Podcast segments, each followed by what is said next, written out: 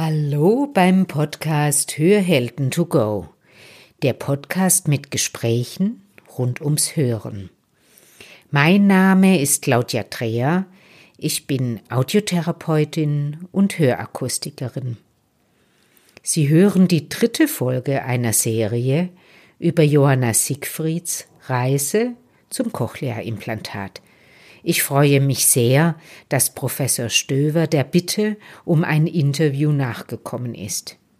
Herr Professor Stöver ist Direktor der Klinik für Hals-Nasen-Ohrenheilkunde in Frankfurt, der Klinik, in der Johanna implantiert wird. Mich interessiert, wie ein Cochlea-Implantat funktioniert, wofür eine Rehabilitation da ist und welche Faktoren zum Verstehen nach der Implantation beitragen. Herr Professor Stöver ist fasziniert von dem positiven Einfluss, den Cochlea-Implantate auf die Lebensqualität der Menschen haben können.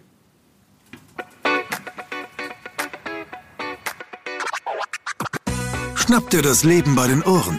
Hier ist eine neue Folge von Hörhelden to go dem Podcast von Hörgeräte Bonse. Hallo, Herr Professor Stöber. Hallo, Frau Dreher. Herr Professor Stöver, äh, unser Zusammensein heute dreht sich rund um die Frau Siegfried. Die Johanna ist eine Kollegin von mir und bekommt bei Ihnen im Haus nächste Woche ein Cochlea-Implantat auf einer Seite, auf der Taubenseite. Ja, genau. Also für in knapp einer Woche ist die Operation geplant und ja, nach derzeitigem Planungsstand wird das auch so stattfinden. Insofern sind jetzt erstmal alle positiv gestimmt, dass es jetzt zu einem Abschluss kommt. Eigentümlicherweise war jetzt gerade in der Maskenzeit das Ausschlaggebende. Die Johanna sagt, ähm, ihr war gar nicht klar zum Schluss, wie viel sie vom Mund abliest. Erkennen Sie ja, das hören wir doch sehr häufig, dass gerade in den letzten zwei Jahren oder gut zwei Jahren der Pandemie viele Menschen den Eindruck hatten, dass sie schlechter hören würden, aber in Wirklichkeit nur auf ihr gewohntes Lippenbild verzichten mussten, weil sie natürlich Mund-Nasenschutz tragen mussten. Also insofern hat sich nicht das Hören verschlechtert, sondern nur die unbewusste Unterstützung des Hörens durch das Lippenlesen, Ablesen ist schlechter geworden. Insofern ist das bekannt und ein oft vorgebrachtes Phänomen. Wie kommt es, dass man nicht so richtig unterscheiden kann, was leiste ich hörend und was leiste ich sehend?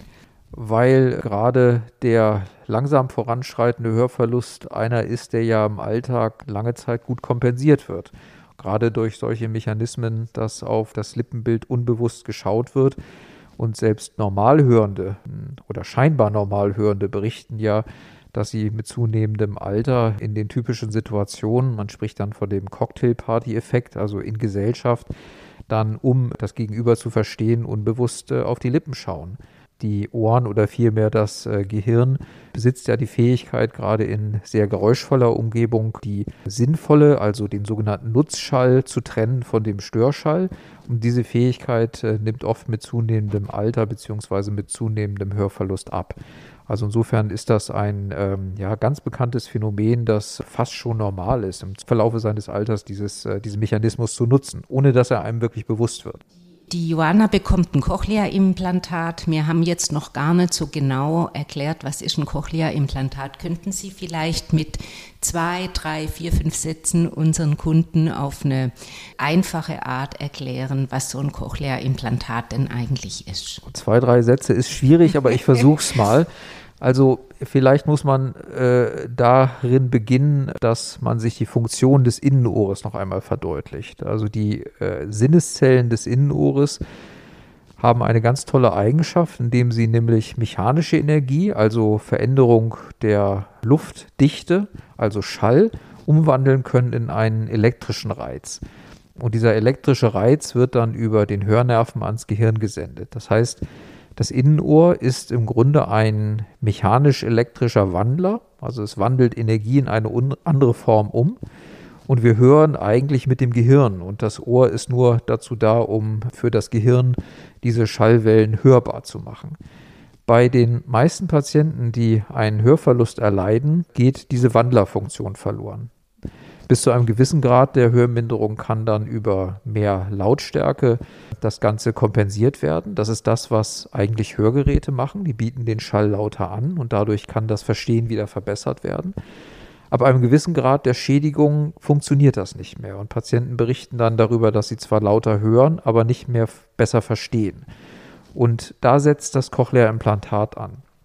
Das Cochlea-Implantat ist eine man nennt es auch auf Deutsch elektronische Innenohrprothese, die diese Wandlerfunktion ersetzt. Es besteht aus zwei Teilen, einem Gerät, das hinter dem Ohr unter die Haut und mit einer Elektrode in das Innenohr implantiert wird und einem außerhalb der Haut getragenen zweiten Teil, dem sogenannten Audio- oder Sprachprozessor. Und das Gerät funktioniert in ganz einfachen Worten eigentlich so, dass Schall aufgenommen wird, auf das Implantat durch die Haut gesendet wird und das Implantat selber den, die Schallfrequenzen äh, zerlegt in unterschiedliche Anteile, in hohe und tiefe Frequenzen und dann den Hörnerven in der Hörschnecke an unterschiedlichen Stellen elektrisch reizt. Und dadurch wird diese Wandlerfunktion ersetzt und das Geräusch, der Ton oder die Sprache wieder hör und vor allem wieder verstehbar gemacht.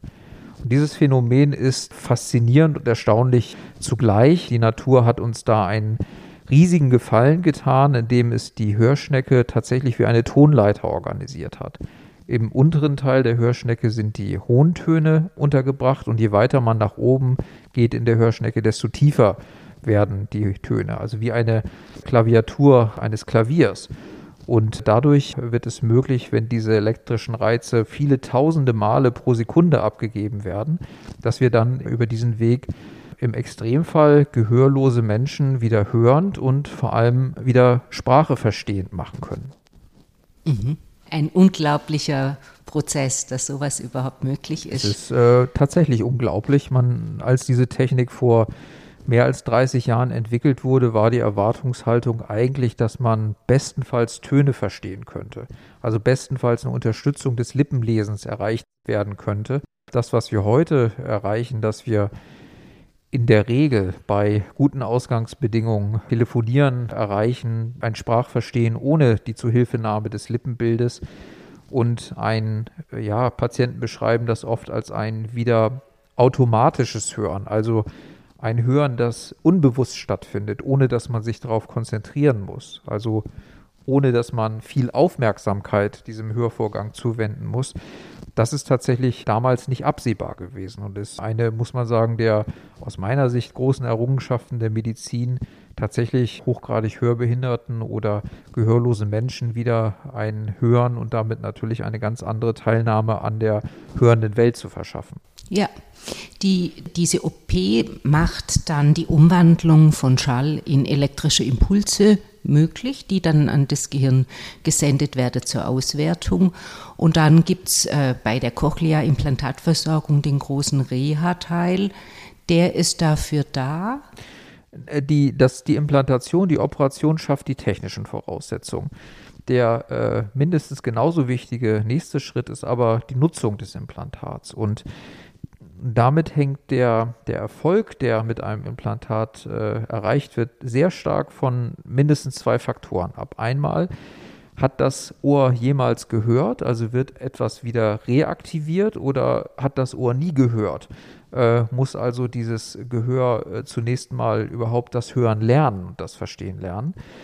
Und ähm, der zweite Teil ist tatsächlich das Training. Also Sie können sich das äh, vielleicht ähnlich vorstellen äh, in einer Situation, wo Sie ein Rätselbild sehen und mhm. Sie sehen in diesem Rätselbild eine Lösung. Äh, auch wenn Sie noch so lange an diesem Bild knobeln, wenn Sie dieses Bild das zweite Mal sehen, dann erkennen Sie das sofort wieder. Sie wissen, wie die Lösung ist. Und so ähnlich funktioniert die Hörrehabilitation. Es werden eben typische Alltagssituationen und Schallereignisse, Sprache trainiert und damit die Bedeutung, der Klang der Sprache dem Patienten verdeutlicht. Also es ist eine Art von Lernen, ohne dass man damit meinen würde, dass man Vokabeln lernt oder die Sprache neu erlernt. Die meisten Patienten, die nicht gut hören, sprechen ja normal. Die haben ja kein Sprechproblem, diese Patienten, sondern ein Verstehensproblem.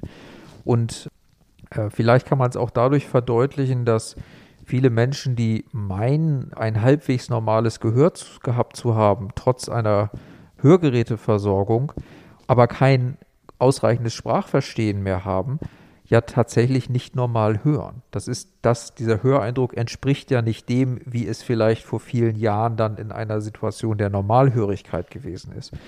Und diesen Anpassprozess und diesen Lernvorgang, ähm, der ist aus meiner Sicht zwingend Voraussetzung für den Erfolg des äh, Implantats. Insofern gehört eine Hörrehabilitation immer zur Gesamtversorgung eines Patienten dazu. Es ist nie nur die Operation. Mhm. Und weil das mit dem Lernen gekoppelt ist, kann man so richtig, wirklich gar nicht ganz auf den Punkt genau sagen, was nachher bei der Cochlea-Implantation als Erfolg bei rauskommt. Stimmt das? Das stimmt. Das wiederum hängt aber von einigen wichtigen Vorfaktoren ab. Also ein guter oder ein negativer prognostischer Faktor ist die Frage der Dauer der Hörminderung. Also ein Mensch, der sagen wir 60 Jahre alt ist und 50 Jahre nicht gehört hat auf einem Ohr, der hat per se zunächst mal im Durchschnitt zumindest schlechtere ähm, Erfolgsaussichten als ein Patient, der vielleicht nach einem Hörsturz ertaubt ist und erst seit einem Jahr auf einem Ohr nichts mehr hört. Der zweite Faktor, und der ist noch wichtiger als die Dauer der, der Gehörlosigkeit, ist tatsächlich die äh, Frage, die ich vorhin schon kurz adressiert habe, hat das Ohr jemals gehört? Und äh, wenn sichere Erkenntnisse bestehen, dass nach dem insbesondere Spracherwerb, also nach dem vielleicht dritten, vierten Lebensjahr, das Hören verloren gegangen ist, dann spielt die Ertaubungsdauer äh, keine so große Rolle mehr. Aber es ist, macht einen großen Unterschied, wenn ein Mensch gehörlos geboren wurde und in dieser Zeit das Ohr nie genutzt wurde und damit tatsächlich nie ein Höreindruck über das Ohr vermittelt wurde. Das sind dann schlechte Ausgangsbedingungen. Das heißt, zum Schluss kann man nicht wirklich genau sagen, wenn so ein Ohr noch nie gehört hat, was, was bei einer Operation rauskommt. Das ist richtig. Also es ist für alle Beteiligten äh, eine besondere Situation, die nicht der normalen, in Anführungsstrichen, Situation eines Menschen entspricht, der ein Cochlea-Implantat bekommt. Und es äh, ist sicherlich spannend zu sehen, wie das Ergebnis sein wird. Auf der anderen Seite muss man natürlich sagen, auch wenn man kein sicheres Ergebnis vorhersehen sagen kann, es gibt auch wenig zu verlieren. Man hat immerhin die Chance, dass das Ohr eine deutlich bessere Hörfähigkeit erreicht. Insofern würde ich es eher als eine Chance sehen und weniger den Punkt der sicheren Ergebnisvorhersage im Auge betrachten. Es ist, ich denke, eine ganz andere Situation, wenn man einen Patienten vor sich hat, der erst für einen kurzen Zeitraum oder erst für einige Jahre und dann vielleicht auch noch langsam voranschreitend sein Gehör verloren hat. Diese Patienten haben in der Regel ein, eine sehr gute Prognose und oft gelingt es bei diesen Patienten auch relativ gut vorherzusagen, wie das Sprachverstehen nachher sein wird. Derzeit orientiert sich die Indikation für die Versorgung eines Patienten mit einem Cochlea-Implantat an der Frage, wie gut das Sprachverstehen mit der optimierten Hörgeräteversorgung auf der betroffenen Seite ist. Und jedes Ohr wird für sich einzeln betrachtet. Gegenwärtig äh, liegt die Grenze bei 60 Prozent Verstehen einsilbiger Testworte mit einer optimierten Hörgeräteversorgung bei Umgangslautstärke, nämlich 65 Dezibel.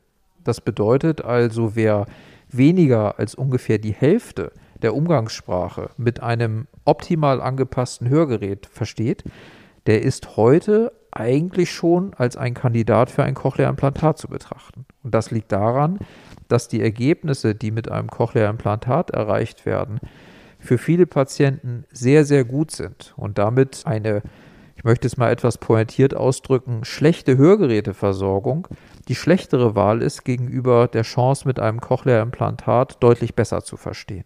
Aber das ist immer eine Einzelfallentscheidung, die nicht nur allein aus dem Sprachtest heraus abgeleitet wird. Mhm. Jetzt weiß ich von der Johanna, die kam hierher in die Klinik und hat verschiedene verschiedene Dinge durchlaufen, damit man feststellen kann, ist es überhaupt Voraussetzung für ein Cochlea-Implantat oder nicht. Das heißt, es ist nicht nur eine Messung, sondern eine ganze Batterie von Dingen, die Sie da in Betracht ziehen. Ja, das ist richtig. Das ist eine, wir nennen das Cochlea-Implantat-Voruntersuchung bei der eine ganze Reihe von Punkten untersucht werden, die sowohl die anatomische Eignung äh, betrachten. Das heißt, kann man das Implantat überhaupt technisch an die Stelle bringen, wo es hingehört? Auch das ist nicht bei allen Patienten möglich. Dann geht es aber zunächst mal darum, Gründe zu finden, die gegen eine Implantation sprechen würden. Also beispielsweise Tumoren, die äh, die Ursache für eine Hörminderung darstellen oder auch Erkrankungen, die die Nutzung äh, des Implantats unmöglich machen würden. Also beispielsweise eine schwere Demenz wäre ein Faktor, der zwar die Implantation ermöglichen würde, aber der Patient könnte dann nachher das Implantat vielleicht nicht äh, verwenden, einstellen und optimal nutzen. Mhm. Also es gibt Faktoren, die neben der rein technischen Eignung zu berücksichtigen sind. Aber das Wichtigste ist die Frage, wie gut äh, der Patient gegenwärtig mit seinem Hörgerät versorgt ist und damit insbesondere die Frage des Sprachverstehens, das mit Hörgeräten erreicht wird. Und hier sehen wir immer wieder, dass es sich lohnt, in enger Kooperation mit dem betreuenden Akustiker vielleicht doch nochmal ein anderes Hörgerät oder eine andere Form der Versorgung auszuprobieren. Und erst wenn beide gemeinsam zu dem Schluss kommen, dass es tatsächlich nicht besser geht, und die Grenzkriterien äh, von weniger als 60 Prozent erreicht sind, dann sollte eine Empfehlung für die Versorgung mit einem Cochlea-Implantat ausgesprochen werden. Jetzt kenne ich das von Kunden von uns, dass man eventuell objektiv sehen könnte, das ist eine Indikation gegeben aber die Damen und Herren sich einfach äh, über längere Zeit schon schwer tun, so eine Entscheidung zu treffen. Könnte man theoretisch jetzt einfach, wenn man nicht weiß, was soll ich tun oder nicht, bei Ihnen so eine Begutachtung in Anspruch nehmen, ohne sich definitiv entscheiden zu müssen? Geht auf jeden sowas? Fall, auf jeden Fall. Und das ist eigentlich unsere Hauptaufgabe mhm. für die meisten Patienten, die wir sehen, die zunächst mal einfach nur Information und Beratung zu der Frage, was ist ein Cochlea-Implantat und könnte es für mich in Frage kommen, aufsuchen. Das heißt, ähm, das Ziel der Voruntersuchung ist nicht die Vereinbarung eines Operationstermins, sondern ist die Frage der Eignung eines Patienten für diese Methode. Und das äh, Ziel dieser Voruntersuchung ist, eine Empfehlung auszusprechen. Äh, die Entscheidung, was mit der Empfehlung passiert, liegt zu 100 Prozent beim Patienten. Und es gibt Patienten, so wie Sie es äh, angesprochen haben, die haben sehr wohl eine Eignung, können sich aber aus welchen Gründen auch immer momentan noch nicht entscheiden, äh, diesen Schritt zu gehen. Dann ist das eine Entscheidung, die kann der Patient selbstverständlich so treffen. Und möglicherweise ist das auch ein äh, Prozess, der längere Zeit braucht, bis diese Entscheidung getroffen wird. Die Erfahrung lehrt äh, in der Regel aber, wenn äh, eine entsprechende Eignung vorliegt und eine entsprechende Empfehlung ausgesprochen wird, dann kann es oft Patienten nicht schnell genug gehen, um die Versorgung einzuleiten. Aber die Antwort auf Ihre Frage ist, Genau das ist das Ziel, zunächst nur eine äh, Beratung und eine Eignungsfeststellung vorzunehmen. Das ist nicht gleichbedeutend mit Operationstermin und es muss der nächste Schritt auf jeden Fall gegangen werden. Mhm. Also um nochmal Zahlen zu verdeutlichen, ich würde sagen, dass sich circa einer von drei Patienten, die prinzipiell geeignet sind, auch unmittelbar zu der äh, Operation entscheiden. Der Rest braucht längere Ob Bedenkzeit. Ah ja. Jetzt kenne ich ja die Johanna. Die Johanna ist eine, eine junge Frau. Ist in ihrer Empfehlung für eine Cochlea-Implantatversorgung auch das Alter, spielt es eine Rolle? Nein, also Heute ist die Einstellung zu der Versorgung die, dass es keine Altersgrenzen gibt. Also weder nach unten, das heißt also die jüngsten Patienten, die versorgt werden, sind vielleicht gerade mal vier Monate alt, wenn diese Kinder im Rahmen des neugeborenen Hörscreenings identifiziert werden und als Kandidaten versorgt werden. Diese Kinder werden oft eben im Alter von wenigen Lebensmonaten meist beidseitig versorgt, um eben eine möglichst regelhafte Hör- und Sprachentwicklung zu ermöglichen. Denn nur wer hört, kann ja auch die Sprache lernen. Und auf der anderen Seite der Altersskala gibt es auch keine Höchstgrenze. Wir haben eine Reihe von Patienten, die sind an die oder sogar über 100 Jahre alt. Und damit meine ich nicht zum Zeitpunkt der ähm, Untersuchung, sondern tatsächlich zum Zeitpunkt der Operation. Die haben sich also im Alter von knapp 100 Jahren, also 99 und ein paar Monate, zu der Operation entschieden, weil weiterhin der Wunsch an ja, äh, sprachlicher Kommunikation, akustischer Kommunikation besteht, die Lebensqualität nicht mehr ausreichend war mit der gegenwärtigen Versorgung und damit das Cochlea-Implantat eine echte Chance bietet, gerade in, im höheren Lebensalter nochmal erheblich an Selbstständigkeit über die Kommunikation und damit Lebensqualität zu gewinnen ist ja wirklich auch eine gute Nachricht, dass man Sprache, also verlernte Sprache wieder erlernen, praktisch ein Leben lang kann, dass das nicht an Alter gebunden ist. Das ist richtig und auch positiv ist, dass im Gegensatz zu einem voranschreitenden Hörverlust, äh, der ja die meisten Menschen in zunehmendem Lebensalter betrifft, ist es so, dass das Hörvermögen, das über ein Cochlea-Implantat erreicht wird, nicht altersabhängig schlechter wird. Das heißt also, das akustische Hören wird schlechter, aber das Hören und das Verstehen über ein Cochlea-Implantat ist nicht altersabhängig schlechter werdend. Das ist ja erstaunlich, das wusste ich nicht. Ja, das liegt halt daran, dass die Sinneszellfunktion oder die Wandlerfunktion ja durch das Cochlea-Implantat ersetzt wird und damit ja altersunabhängig das Hörvermögen erhalten bleibt. Unglaublich. Herr Professor Stöver, ich will Ihre Zeit gar nicht so lange in Anspruch nehmen. Ich bin so froh, dass die Johanna bei Ihnen in guten Händen ist. Ich freue mich sehr auf das, was noch alles bei der Johanna kommt. So eine kleine Idee zu dem, was die Johanna beschäftigt. Sie fragt sich, kann ich auf der Seite, die jetzt implantiert wird, nachher wieder, habe ich eine Orientierung? Darf ich sie da nach einer Prognose fragen oder ist das unangebracht? Sie meinen mit Orientierung räumliches Hören? Ja. Ähm, das hängt davon ab, wie gut oder wie schlecht sie mit dem Implantat hören wird. Also räumliche Orientierung also äh, Ortung von Schallquellen funktioniert nur mit zwei Ohren. Mhm. Und die zwingende Voraussetzung dafür ist, dass die Grundfunktion des Implantats äh, da ist. Das ist aber noch nicht mal zwingend äh, die Voraussetzung, dass sie damit Sprache versteht. Also eine Ortung von Schallquellen würde sie wahrscheinlich auch erreichen, selbst wenn sie kein gutes Ergebnis bezüglich der, des Verstehens der Sprache erreicht. Also sie könnte dann hören, äh, von wo, aus welcher Richtung gesprochen wird, ohne dass sie vielleicht zwingend versteht, was gesprochen wird.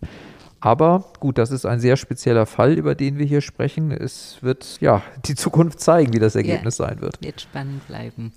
Vielen, vielen herzlichen Dank ja, für gerne. Ihre Zeit. Ich gebe Ihnen gern noch einen Raum, wenn Sie noch eine Anmerkung hätten. Ja, ich glaube, es wird in dem Fall, obwohl er jetzt sehr speziell und sehr, äh, sehr besonders ist, äh, natürlich spannend sein, äh, zu sehen, wie die Ergebnisse sind. Ich glaube, es ist wichtig, betroffenen Patienten vor Augen zu führen, dass die Chance, die diese Möglichkeit äh, bietet, doch erheblich ist. Und gerade im Austausch mit Patienten, die diesen Versorgungsprozess bereits durchlaufen haben, wird klar, welchen Einfluss das bessere Hören und bessere Verstehen nicht nur auf die Alltagssituation, sondern auf die gesamte Lebensqualität der Menschen hat. Und das ist ein Faktor, den wir, glaube ich, in der Betrachtung dieser Patienten oft unterschätzen.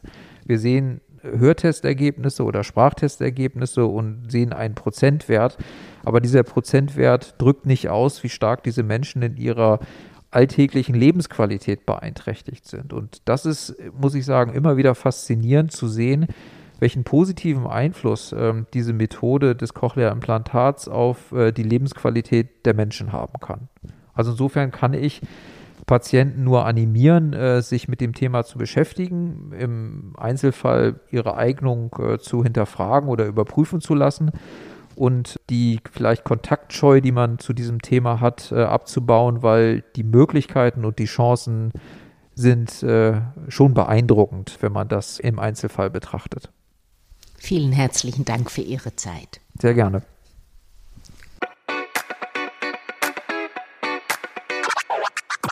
Das war Hörhelden to go, der Podcast von Hörgeräte Bonsel. Sie möchten keine weitere Folge verpassen? Dann abonnieren Sie jetzt unseren Podcast. Weitere Infos gibt es auch auf unserer Webseite www.bonsel.de.